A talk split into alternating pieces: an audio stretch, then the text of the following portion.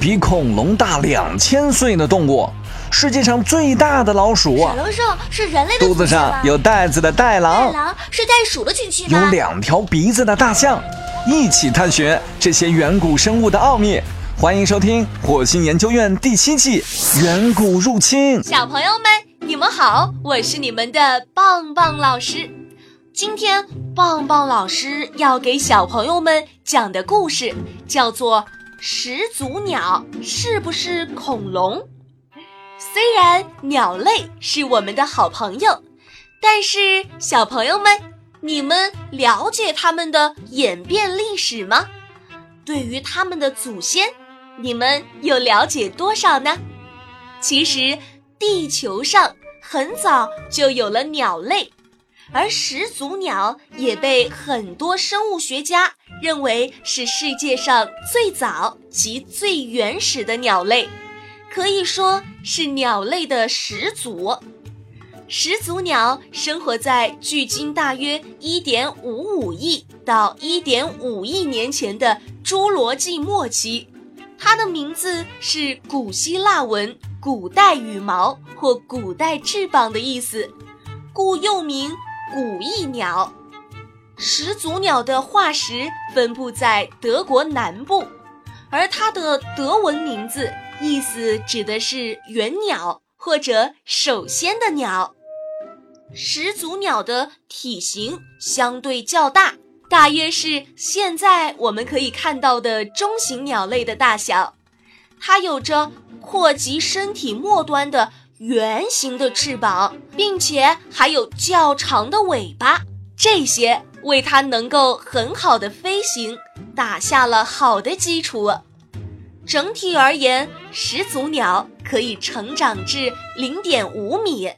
它有着一些现代鸟类的特征，例如叉骨、羽毛、翅膀及部分相反的手指。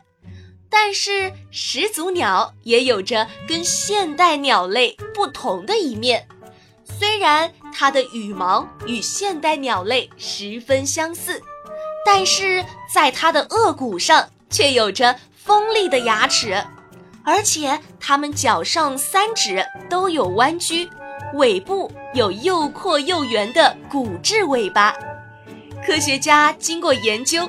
发现始祖鸟有很多方面和远古时代的庞然大物恐龙很相似。一九七零年，一名叫约翰·奥斯特伦姆的人就大胆推断，鸟类是由恐龙演化而来的，而始祖鸟就是当中最重要的证据，因为始祖鸟突出的长颈骨。齿尖板、坐骨突及人字形的长尾巴，都像极了恐龙，而这也间接证明了始祖鸟生活在侏罗纪时代。这跟达尔文的进化论思想不谋而合。从年代上来看，始祖鸟确实是人们发现的最古老的鸟类，但是始祖鸟。毕竟生活在距离我们一亿多年前的侏罗纪，因此又有很多科学家们开始怀疑始祖鸟是恐龙而不是鸟类。现在这些疑问还等着我们进一步去探索。在白垩纪的末期，地壳运动的加剧和地球磁极转换。使得地球气候异常，冷热变化无常，飓风洪水肆虐，动植物纷纷灭绝，始祖鸟也没有例外。好了，小朋友们，关于始祖鸟的故事，棒棒老师就讲完了。小朋友们如果有什么新发现，或者有什么建议，都可以在节目下方评论留言。告诉棒棒老师，我们下期再见喽。